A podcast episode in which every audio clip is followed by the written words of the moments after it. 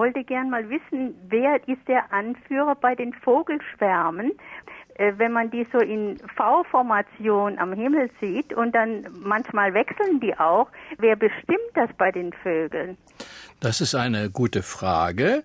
Und Aristoteles, der antike Schriftsteller und Naturkundler, hatte schon eine Antwort darauf. Der sagte, es gibt einen Dux, also die Lat im Lateinischen hat man das dann Dux genannt, einen Anführer, Anführer? von, mhm. einen bestimmten, der vorne fliegt. Mhm. Dann äh, blieb das lange so. Das ganze Mittelalter über hat man ja immer nur Aristoteles gelesen und die Naturkunde war ein Buch von Aristoteles.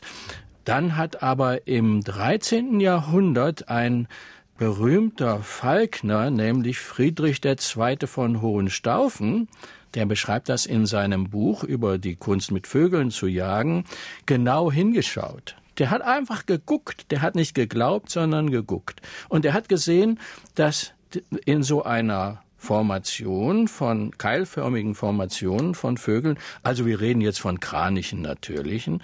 Im, im, im Allgemeinen sind das die auffallenden in Keil fliegenden Vögel. Dass der erste da vorne wechselt und keineswegs immer ein bestimmter da vorne ist. Ich glaube, Sie haben das auch schon gesehen. Ja, ja, ja, ja. Und der, danach haben Sie schon die klassische Beobachtung nachvollzogen.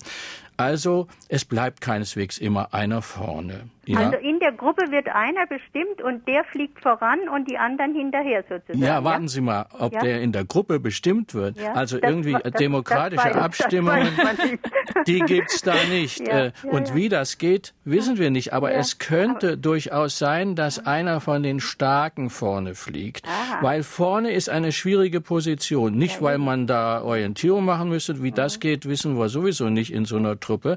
Aber weil vorne man nicht von den anderen profitieren kann. Die dahinterfliegenden kriegen immer so kleine Aufwindwirbel ab, mit denen sie ihren Flug sich erleichtern. Die können 20, 30 Prozent Energie sparen, wenn sie weiter hinten fliegen. Vorne, der kriegt da nicht so richtig was. Der kriegt zwar ein bisschen was nach vorne, aber nicht so viel. Das heißt, vorne fliegen ist anstrengend. Ja, ja. Und deswegen wechseln die. Und ich würde vermuten, dass starke Altvögel äh, die Spitze nehmen.